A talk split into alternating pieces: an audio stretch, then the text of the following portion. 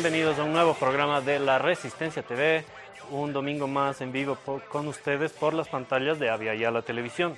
La Resistencia TV, un programa de la Resistencia Bolivia, esta nuestra plataforma de comunicación alternativa empleada y dirigida hacia las grandes mayorías del pueblo boliviano y para que estas sean eh, de alguna manera equilibradas en la recepción de la posverdad, la mentira, las fake news, la desinformación generada por los grandes medios tradicionales y hegemónicos de información en Bolivia y en el mundo.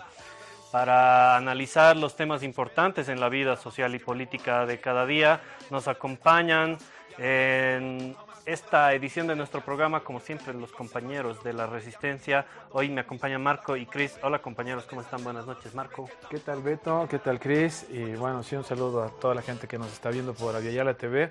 Una semana con mucho que hablar, como siempre, eh, todas las anteriores. Este es el último programa de abril que tendremos en la Resistencia. Se ve el cuarto mes del año y bueno, tenemos mucho para hablar además del tema principal que nos estará, bueno, dará mucho de qué hablar en este programa. Cristian. Buenas noches Alberto, buenas noches Marco y buenas noches a todos y todas las resistentes que nos miran a través de Aviallar la televisión. Sí, un tema muy importante, un tema histórico también, porque obviamente de la historia se aprende para ver qué acciones vas a tomar en el presente, ¿no? Entonces, empecemos nomás con el programa. Así es, ya lo anunciaron los dos compañeros, porque también lo hemos hablado durante la semana.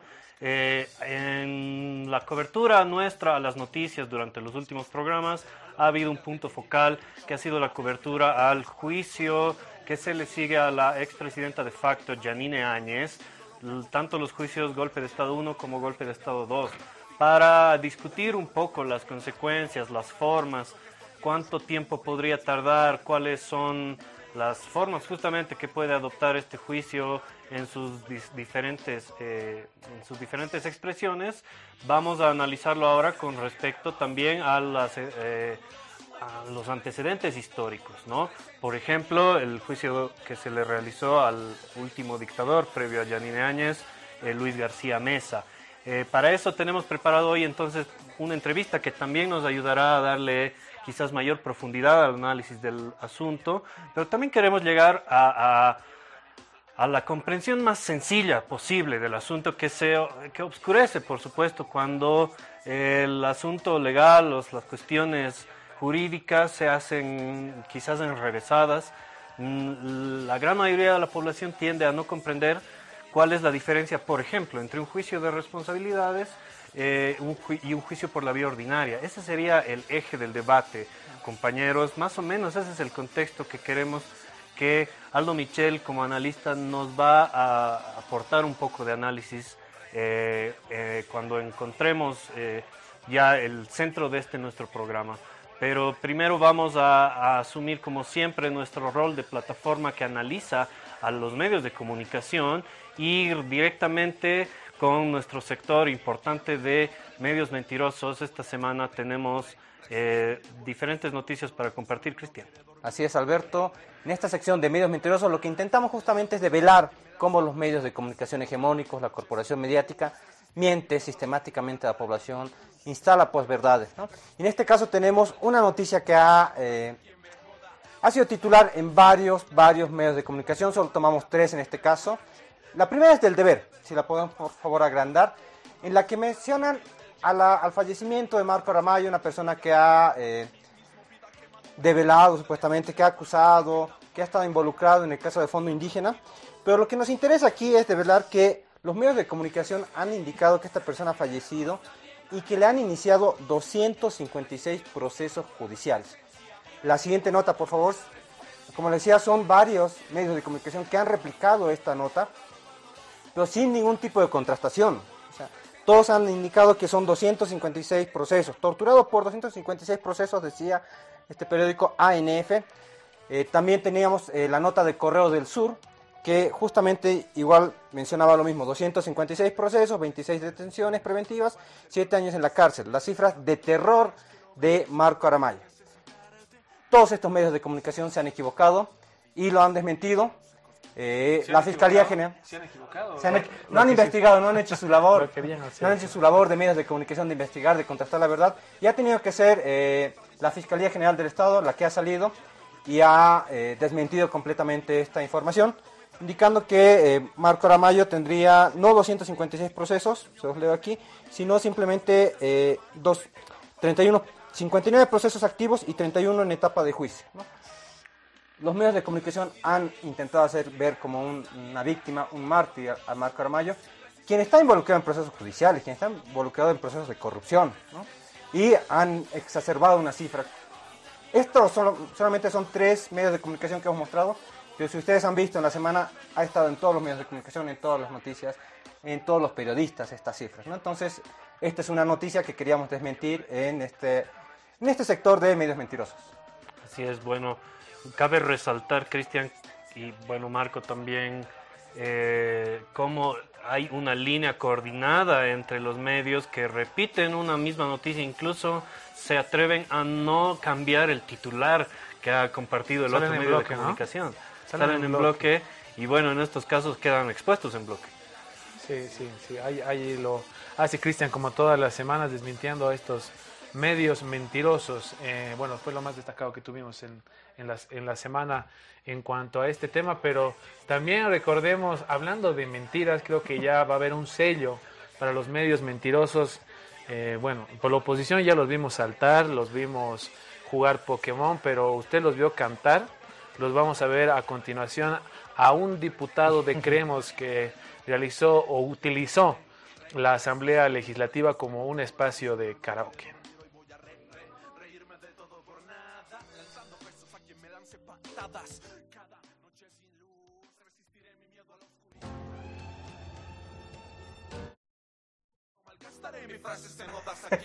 Bueno, ahí hemos tenido unos problemas técnicos, pero esto lo vamos a solucionar porque de seguro que esto entra en el compilado nuestro para, para fin de año, ¿no? Eh, no, no, con seguridad. Eh, para eh, el fin de año, cuando tengamos los elegidos y los premiados, ya tenemos acá un diputado Sandovales, ¿no? Si no me equivoco, es el diputado de Creemos, que, bueno, también tuvo algunas declaraciones para nada eh, bueno, óptimas al momento de referirse a que aculicar coca es lo mismo que bueno, consumir marihuana, o sea, algo bastante absurdo de su parte en esta manera de mencionarlo también de esa forma y por lo cual, eh, bueno, se ha expresado también diputados del movimiento al socialismo contra este hecho que ha realizado. Ahí podemos ver en imágenes. Convénceme,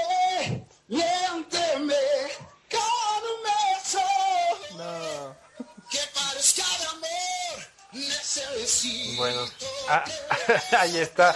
Le estaba dedicando esta canción a Omar Yujara, ¿no? Diputado del movimiento al socialismo.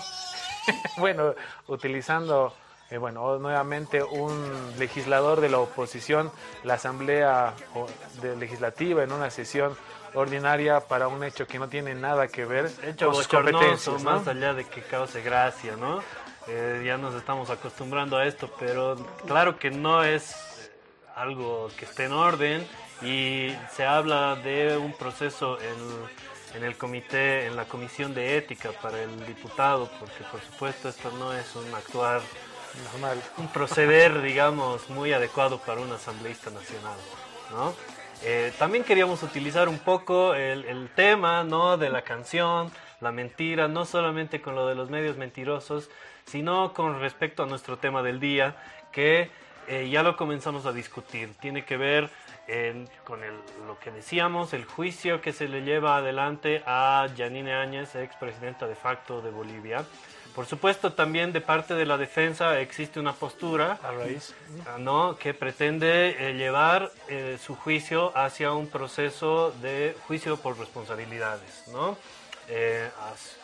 una postura que defiende que asumió la presidencia por una sucesión constitucional, por ende lo que a ella le correspondería, según su defensa y su postura, es un juicio de responsabilidades.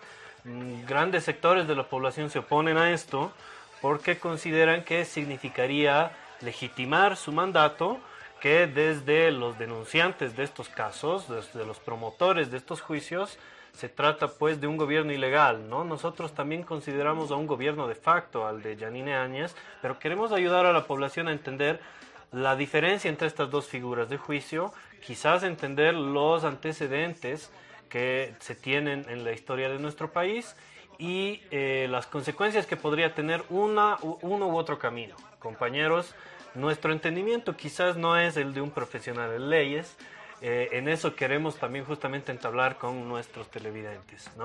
Eh, entendemos entonces que un juicio de responsabilidades eh, ha sido propuesto en este momento también en relación a las decisiones que ha llevado adelante Janine Áñez, más allá de, los, de las masacres que son el motivo por el que la mayoría de la población se opone a un juicio de responsabilidades, sino a un juicio por la vía ordinaria hay quizás algunas eh, cosas que no cuadran en, el pensar eh, común de las personas. Compañeros, les dejo eh, al análisis previo a que otro analista nos pueda ayudar. Marco, entendemos que no se trata de las masacres, tanto el, caso golpe de Estado 1 perdón, y golpe de Estado 2, sino sobre la sucesión constitucional y otros. Sí, ¿no? Eso para empezar, ¿no? Hay un juicio ordinario que se lleva adelante en el caso del golpe 2 y el golpe 1 que tiene con relación a las masacres por la cual se habla, ella habla e intenta eh, llevar esto a un juicio de responsabilidades. Tal vez habría que marcar el único antecedente que tenemos llevado en los hechos, hablando de la última dictadura de García Mesa, cuando él es llevado justamente con un juicio de responsabilidades en el año 84 para que pueda responder por diferentes acciones que había cometido durante em, su gobierno de facto. ¿no? Por lo tanto, sí fue llevado a un juicio de responsabilidades sin ser una autoridad electa. Ahora, es un poco, bueno, para tomarlo en cuenta, que en ese momento mucha gente se, se oponía al juicio de responsabilidades desde la defensa por así decirlo, de García Mesa, porque manifestaba que al no ser una autoridad legítima, electa y demás, debería ir por un juicio ordinario. ¿no? Pero la intención de esto era simplemente dilatar el caso para que no se pueda llevar adelante, pero de todas maneras igual se dilató en el proceso, Cristian. Exactamente, la, dilatación termina haciendo un proceso que, por ejemplo, la captura de García Mesa se da en el año 93 y su condena pues varios años posteriormente. Lo habíamos hablado en algún programa anterior, este puede ser un juicio que se dilate bastantes años por, por el peso, por la cantidad de acusaciones también, delitos, figuras penales y por supuesto los recursos de la defensa. Sí, hay que esclarecer, a ver, eh, el inicio del juicio a García Mesa se lo solicita en el año 84. 84 se lo aprueba recién dos años después. El 86 recién se aprueba que comience el juicio de responsabilidades y la sentencia se realiza el año 93. Es decir, ha demorado nueve años, nueve largos años un juicio de responsabilidades contra García Mesa. Han pasado, yo creo, unos tres, cuatro presidentes. Y el 94 recién es arrestado eh, García Mesa en Brasil, porque se había ido a Brasil con otras identidades falsas y se lo trae aquí y empieza a cumplir su condena. Son nueve años que ha demorado. Un año, después, Un año después ha empezado a cumplir su condena, justamente lo que decía Alberto. Y eh, son nueve, nueve, años que se ha demorado. Pero también hay que tener en mente que eh, el proceso investigativo ha demorado, desde que se ha aprobado en el 85, 86, ha demorado hasta finales de la década del 80. ¿no? Es lo que se quiere acortar en estos momentos y es lo que se está haciendo. ¿no? Que las investigaciones ya se están empezando a realizar en el caso de Janine Año. Entonces, Puede que demore mucho menos, esperemos que demore eh, mucho menos que nueve años y que se tenga una condena igual máxima de 30 años, ¿no? Para el caso de las masacres y las condenas máximas para el caso de la eh, sucesión ilegal de la presidencia, Así es. Bueno, ese es el contexto de nuestro tema del día. Para ello, como les decíamos, tenemos un invitado especial que nos va a ayudar a profundizar un poco todas estas figuras a las que nos hemos aproximado ahora. Eh, luego del corte vamos a entrar eh, con todo a este tema, así que quédense con nosotros, ya volvemos con la Resistencia TV. Contradiciendo lo que hago con lo que exclamo. Ya no dejaré que el diablo arruine el tráfico y que mi vida sea un Te niego, te ignoro. No recuerdo en este momento. No conozco en absoluto, señor presidente. No tengo conocimiento, señor presidente. No conozco nada, señor. Quiero hacer notar al señor presidente que el señor Marcelo Quiroga Santa Cruz es mi compañero de curso y amigo.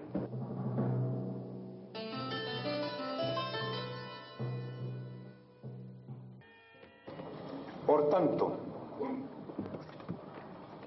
la excelentísima Corte Suprema de Justicia de la Nación, en sala plena, administrando justicia en única instancia, a nombre de la ley y en virtud de la jurisdicción que por ella ejerce, de acuerdo en parte con el requerimiento en conclusiones del señor Fiscal General de la República, falla Luis García Mesa Tejada la pena de 30 años de presidio sin derecho a indulto por ser esta la mayor pena que sanciona el delito de asesinato establecido por el artículo 17 de la Constitución Política del Estado, la misma que debe cumplir en el penal de Choncho Coro.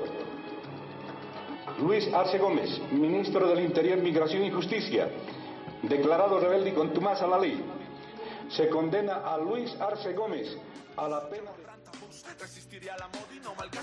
Ahí teníamos lo anunciado, el antecedente histórico de un juicio de responsabilidades, de un juicio de condena a un dictador, al último dictador, Luis García Mesa. Teníamos el video de su condena definitiva, la condena máxima por el delito de asesinato, 30 años, y eh, habiendo puesto este contexto al tema, este contexto histórico que es en lo cual queremos abundar, queremos presentar a nuestro invitado del día de hoy. Es el abogado y también eh, responsable de investigación justamente en este juicio histórico. Es Aldo Michel. Muchas gracias por acompañarnos hoy, Aldo. Buenas noches o tardes. Buenas noches a toda la audiencia de, de Avia Yala y en particular al programa. Con toda mi disposición para atender las expectativas sobre esta temática de interés nacional. Muchas gracias. Queremos entonces entrar directo y en este contexto en el cual nosotros poníamos la temática para ayudar a comprender a la población en general. Eh, ¿Cómo es posible un juicio de responsabilidades a un presidente que no ha sido electo por la vía democrática, a un presidente ilegal, a un presidente de facto? Eh, Queremos partir de esto, Aldo, por favor, entender cómo es posible esta figura y qué implicaciones tiene. En primera instancia, algo que ha sido recurrente en este último tiempo y particularmente me, nos ha llamado la atención en el Comité Impulsor de Justicia, que los operadores eh, jurídicos y políticos del golpe y de la defensa de la señora Áñez señalan la posibilidad de enfrentar un juicio de responsabilidades con el antecedente, dice, del juicio contra el exdictador García Mesa, que dicho sea de paso, murió cumpliendo una condena de 30 años.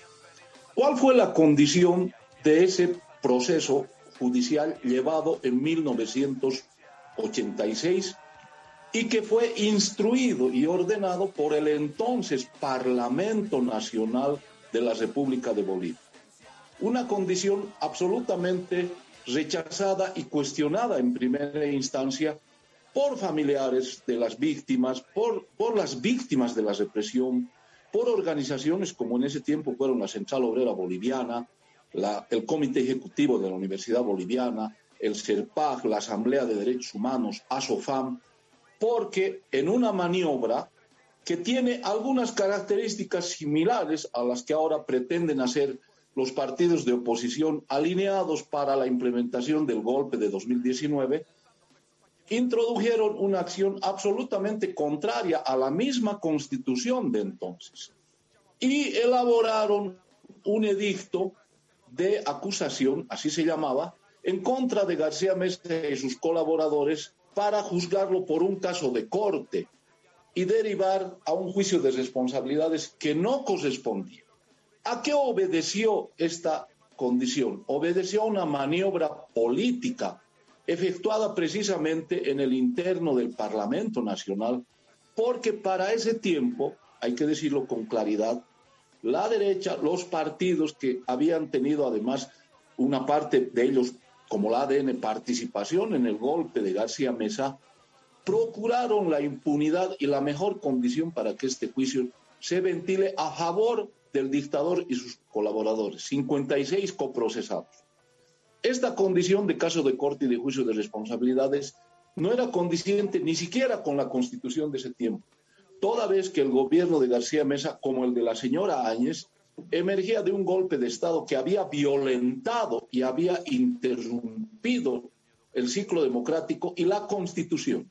En ese orden, ese, ese juicio de responsabilidades ordenado ya, dispuesto ya por el Parlamento, fue objeto de rechazo tenaz, absoluto, por parte de las víctimas y las organizaciones que entonces conformábamos el comité impulsor del juicio contra García Mesa. En ese marco, ¿para qué sirvió esta determinación? Para dar un ejemplo, para que 45 paramilitares que ya habían sido detenidos en primera instancia como acción precautoria, habían, habían sido recluidos en el penal de San Pedro por decisión política y por, por, por acción también judicial en un proceso ordinario como el que ahora se está ventilando en dos casos contra la señora Áñez, habían sido detenidos en el tiempo del gobierno del doctor Hernán Siles Suazo. Al día siguiente de emitido este edicto y emitida esta resolución que definía que el juicio contra García Mesa debería ir por, por el caso de corte como juicio de responsabilidad, con el privilegio además de, de, defender, de defenderse esencialmente en libertad, estos 45 paramilitares salieron de la cárcel, fueron liberados porque ellos se acogieron a esta resolución. García Mesa, Arce Gómez, todo su gabinete, Rico Toro y otros militares que habían concurrido nefastamente al golpe del 17 de julio, estaban defendiéndose y accionando en libertad. Lo que provocó que este proceso dure casi 10 años, porque obstaculizaron, porque entorpecieron la justicia, porque amenazaban permanentemente a las víctimas, a los testigos, a los abogados, y porque tenían una acción ingerente. De más está decirlo, García Mesa, Arce Gómez y los principales, a la dictación de la sentencia en el, en el, en el Tribunal de Justicia, en la Corte Suprema de, de Sucre, presidida entonces por el doctor Edgar Oblitas, estaban absolutamente ausentes, estaban prófugos, se habían dado a la fuga. Tal es así que Arce Gómez y otros fueron capturados pues en el exterior después de emitida la sentencia, que nos muestra que esta condición de privilegio más bien facilita la obstrucción de justicia y también la posibilidad de eludir, de evadir la posibilidad de enfrentar este juicio y que en ese tiempo, como ahora, ha sido posesionado a través de una maniobra política, llevando adelante una resolución aberrante contraria a esa constitución, pero también en este tiempo, hablando ya de un juicio de responsabilidades, que sería contraria a la actual constitución política del Estado.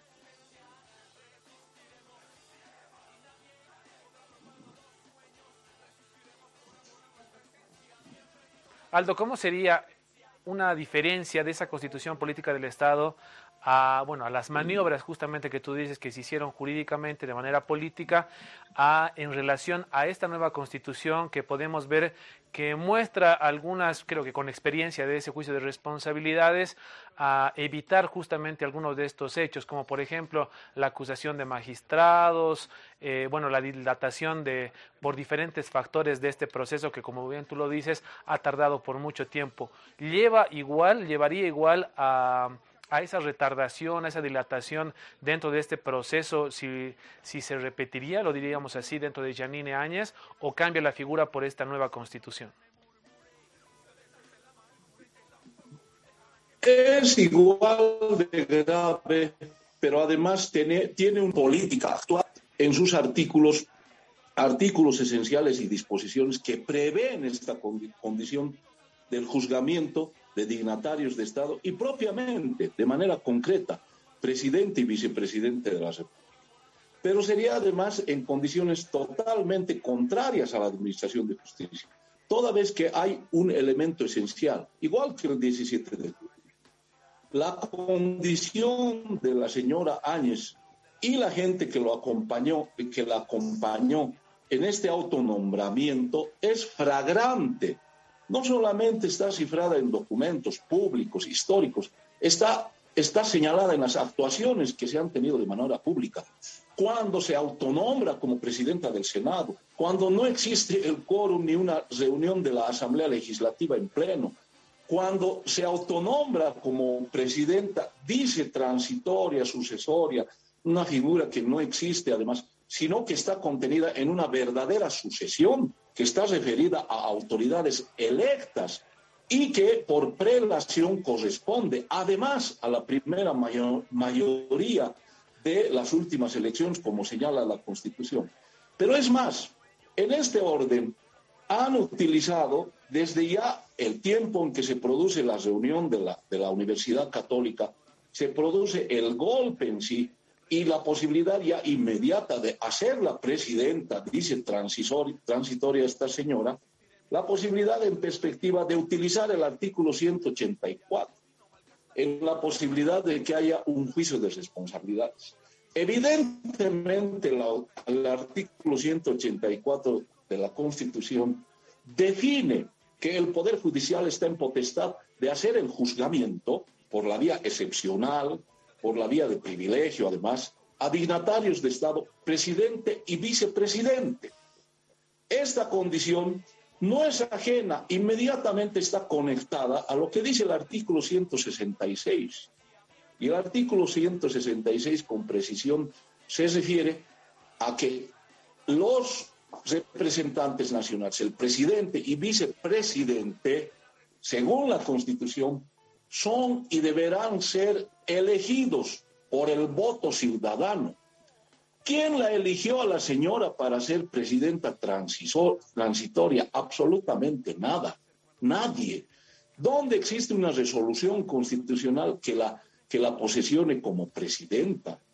No es una, una, una presidenta, una persona que accedió a la presidencia legalmente. Esto es lo que dice el artículo 166. Pero además, en ese orden, faculta a la Asamblea Legislativa para hacer esa calificación, esa evaluación, para saber concretamente quiénes pueden someterse a este proceso, que reitero, taxativamente, tanto por el artículo 184 como por el artículo 166, están vinculados y definen que quienes se hacen beneficiarios, entre comillas, de este proceso de juicios de responsabilidades son autoridades electas por el voto ciudadano, fundamental y únicamente presidente y vicepresidente.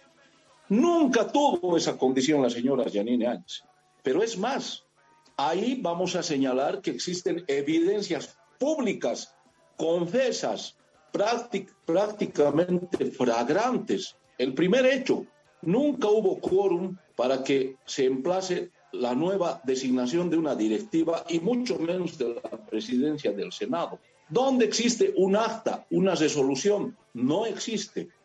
¿Dónde existe el levantamiento de una resolución o de un acta que disponga además la elección o la designación por la vía, dice, sucesoria en la presidencia de la República. No existe.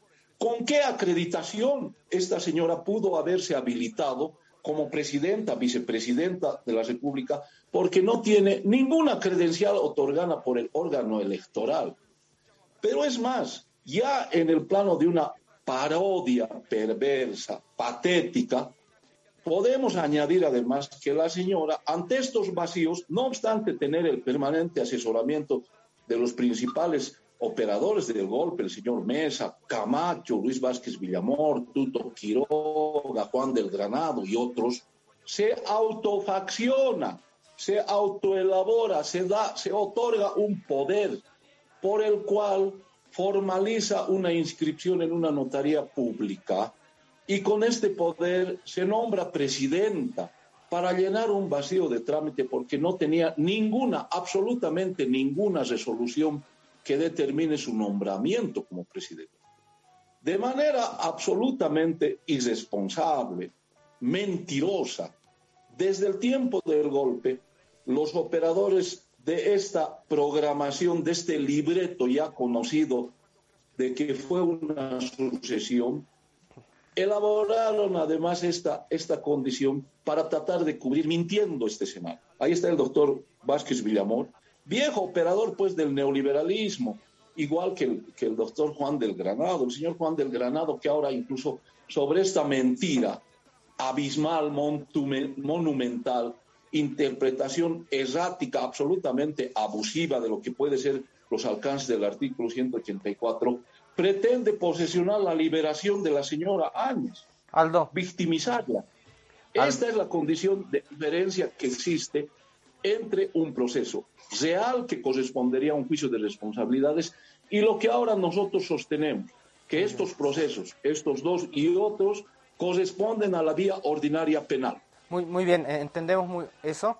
Quiero eh, un poquito más a García Mesa. Algo, una curiosidad que teníamos aquí en el equipo y que nos compartían también en redes sociales, es que entendemos que había unas 50 figuras delictivas por lo que se le ha acusado a García Mesa, agrupadas en ocho tipos de delitos. No sé si nos podrías indicar cuáles fueron estos ocho tipos de delitos y cómo, eh, qué figura cumple la acusación para el robo de los diarios del Che para encarcelar a García Mesa. No sé si nos podrías aclarar un poco ese panorama que para nosotros es un poco confuso todavía. A ver, en el, en el proceso contra García Mesa se han formulado ocho grupos de delitos que se han agrupado en, en delitos, en primera instancia, delitos contra la Constitución, contra los derechos humanos y contra las libertades ciudadanas. Así se determina. En estos tres primeros grupos de delito están el asalto a la COP, con el golpe, de, es decir, con la implementación del golpe de 17 de julio, la victimación de Marcelo Quiroga Santa Cruz, Carlos Flores Bedregal y Gualberto Vega y Apura.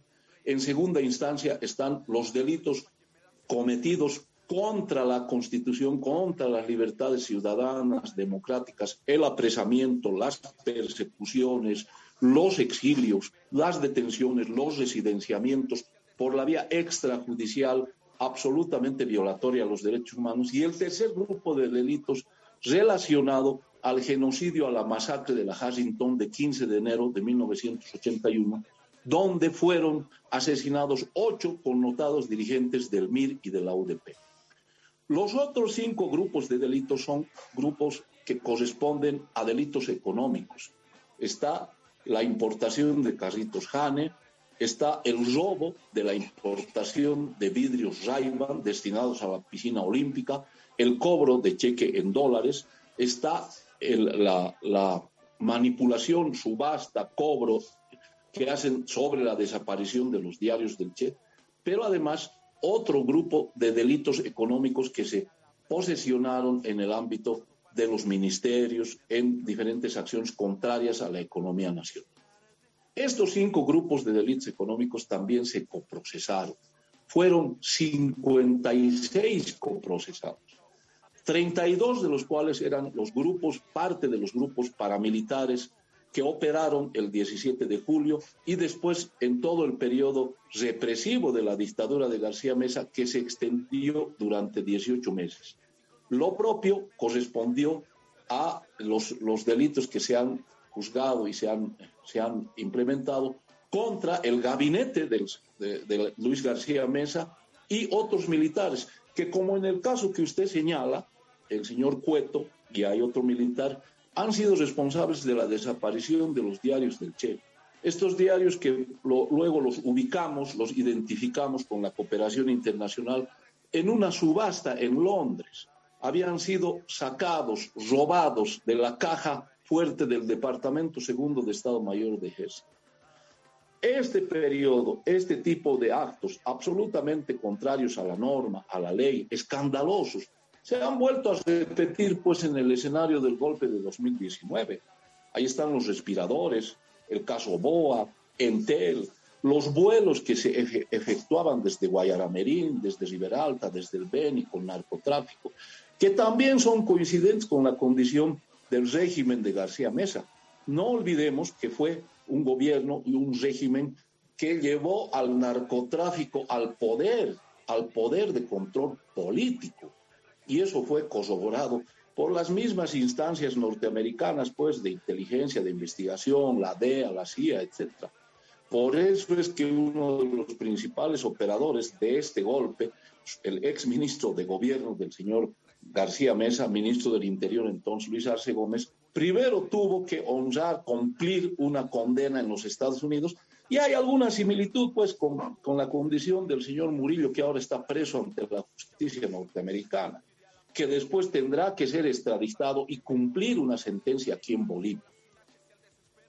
Está bien, bueno, ten, eh, agradecemos, Aldo, porque quedan muy claros todos los puntos que te hemos consultado y queremos también decir que estamos de acuerdo con este punto de vista acerca de la búsqueda de impunidad, las maniobras por parte de los políticos de la derecha, tanto de ayer como de hoy, por evadir responsabilidad por sus crímenes, por sus delitos penales y en ese sentido nosotros buscábamos hacer este ejercicio de memoria histórica para entender cómo culminó aquel juicio de responsabilidades sentenciando a un dictador. Eh, no queremos tampoco dejar de mencionar que en aquel proceso estuvo también eh, involucrada el asesinato en realidad de Marcelo Quiroga Santa Cruz, que había sido eh, impulsor de un juicio contra el dictador Banzer. Nosotros pretendemos llevar adelante la conciencia hacia el pueblo boliviano, la memoria histórica, para que no se repita ningún tipo de impunidad como sí sucedió en el caso de Banzer. En este caso, el de García Mesa, eh, como tú bien lo indicaste, si bien el juicio se dilató, se encontró justicia. Te agradecemos mucho, Aldo, por haber asistido a nuestra invitación y te Dejamos la eh, invitación abierta para eh, sucesivos programas, nos puedas colaborar con mayor eh, análisis histórico y por supuesto jurídico. Toda mi predisposición, si me permiten un par de segundos, solamente ratificarle a la opinión pública, a los ciudadanos bolivianos que han sido víctimas de este escenario de 11 meses de terrorismo de Estado, que lo que corresponde y corresponderá en adelante es el procesamiento, el juzgamiento de los responsables del golpe de 2019 por la vía ordinaria penal. La otra condición que ha sido señalada por el informe, entre comillas, del Departamento de Estado, que señala que deben acogerse a un juicio de responsabilidades, es un engaño, es una trampa que pretende encubrir y promover la impunidad para que los responsables de semejantes actos violatorios contra los derechos humanos, contra el erario nacional y contra la dignidad y libertad de los bolivianos no sean juzgados. Muchas gracias. Muchas gracias, Aldo. Bueno, clarísimo lo que nos decía el invitado. No hay que dejar de lado los delitos estos contra el erario nacional, lo que decía en el cierre nuestro invitado, porque también se han dado desfalcos terribles, dejando de lado, por supuesto, los delitos penales más graves como son los asesinatos, las torturas, las ejecuciones sumarias constatadas ya por el informe de la GIEI en el caso que analizamos concreto de Janine Áñez. Compañeros, quieren añadir. Si ahondamos, incluso es mucho mayor, ¿no? Haciendo una relación en cuanto a los delitos, claro, respetando justamente los hechos lamentables, sobre todo sucesos de masacres, lo que pasó en la calle Harrington, eh, lo que pasó también en las masacres de Sencata y Sacaba, pero como bien se dice, viendo macro durante esos 13 meses en relación a estos 11 meses, la cantidad de delitos que ha sumado este gobierno de facto. ¿no? También rescato ahí, eh, compañeros, creo que fundamental hacer una retrospectiva al pasado para darnos cuenta que 10 años se tardó eh, en poder llevar a una condena a Luis García Mesa e incluso durante esos 10 años no se realizó una orden de aprehensión preventiva y el señor escapó. Se lo tuvo que extraditar, lo que, bueno, podemos, más bien tardó un año. Si hubiera tardado mucho más, el proceso de condena no lo hubiera llegado a cumplir. Cuando también decía el invitado, con 23 años eh, encarcelado, en realidad ni siquiera, ¿no? 13 años fue encarcelado porque luego 10 años pasó en la clínica em, de Cosmil, eh, no llegó a cumplir su condena y entonces el juicio de responsabilidades que se hizo un dictador, lo que hizo fue dilatar justamente eh, este proceso que debía haberse seguido de una condena para un exdictador. Entonces ahí vemos que la solución que se está tomando en estos dos casos, el golpe 2, el golpe 1 que tiene que ver con la relación a las masacres y el golpe 2 que se le lleva desde la justicia ordinaria por su autoproclamación en condición de senadora, no de jefa de Estado, ni de presidenta, ni, de ningún caso que le corresponde, creo que es la mejor vía para poder eh, llevar una sanción más eh, acelerada y que encuentren las víctimas justicia. Sí, al punto, Marco, hay que también resaltar que este pedido de Janine Áñez de, que, de enviar una carta a Carlos Mesa, a Fernando Camacho para pedir un juicio de responsabilidades, se hace en un contexto muy especial y que no ha sido mencionado por los medios de comunicación. Y es que eh, Janine Áñez, su abogado, han presentado 45 pruebas que según ellos demostraban que era una presidenta constitucional la fiscalía ha descartado el 85% de sus pruebas. Porque han presentado cualquier cosa. También han presentado, por ejemplo, el informe de la OEA, uno puede creer que tiene valor legal, pero en realidad no sirve de nada en la sucesión constitucional de Yanine Áñez, porque el informe de la OEA de las elecciones del 2019 no está relacionado con la sucesión constitucional, está relacionado con un acto electoral, que es completamente independiente. Y así han eh, presentado diferentes pruebas que no tenían, que no, en realidad no demostraban que ella ha sido una presidenta constitucional, ¿no? Entonces, Janine Áñez ya no tiene pruebas que eh, la defiendan y por eso también está acorralada pidiendo un juicio de responsabilidades, ¿no? En ese contexto también Quiere se, dilatar, envía, ¿no? se envía la carta, dilatar, y es lo que decía el invitado, ¿no? La han dejado, lo han dejado libre García Mesa y ha entorpecido la justicia, demorado 10 años. Sobre lo que dices, creo que es importante tomar en cuenta algo, ¿no? Como antecedente, además, la comisión mixta, en este caso, que se llevaría a cabo a, a hacer la recolección de las pruebas para llevar a un juicio de responsabilidades, en este caso a Janine Áñez, tiene un tiempo determinado, ¿no? Pero lo mismo sucedió en el pasado, tenían dos semanas para presentar algo donde tardaron dos años en hacerlo, entre el 84 y el 86. Y mucho peor, tú lo has presentado recién el 93, hemos llegado a la condena sin la presencia ya de esta persona que pudo no haber vuelto a Bolivia incluso, ¿no? Claro que fue, fue capturado en el extranjero, en el Exacto, Brasil, sí. y eh, eso nos hace llevar necesariamente a la comparación con la situación actual cuando Janine Áñez fue encontrada eh, para su detención preventiva, eh, prácticamente con las maletas listas para escapar. Entendemos que esa fue una medida necesaria, ¿no? Porque se debatió mucho también. Estos son hechos históricos que deben quedar muy claros porque en su momento quizás la luz de los hechos eh, no queda muy clara, pero ahí está. Por esto se trata de una medida preventiva, ¿no? Para evitar la fuga de un acusado. Eh, bueno, compañeros, agradecerles por acompañarnos esta noche. También a todos nuestros televidentes se nos ha acabado el tiempo. Eh, esperamos haber aportado en la comprensión de este juicio histórico por la búsqueda de justicia en nuestro país, por los últimos hechos acaecidos ilegales, inconstitucionales durante aquel golpe de Estado y su sucesivo gobierno de facto. Vamos a continuar, por supuesto, como siempre, cubriendo esta y otras noticias y por eso los invitamos a seguirnos en nuestras redes sociales, en nuestra página web, laresistencia.info y en todos nuestros canales de redes sociales. Con ustedes nos volveremos a encontrar el siguiente domingo para un nuevo programa de La Resistencia TV. Allá nos veremos. Muchas gracias. Buenas noches. Hoy voy a re, re, re, resistir por este sueño que en horas de sueño no quiere dormir. Hoy voy a re, re, reírme de todo por nada.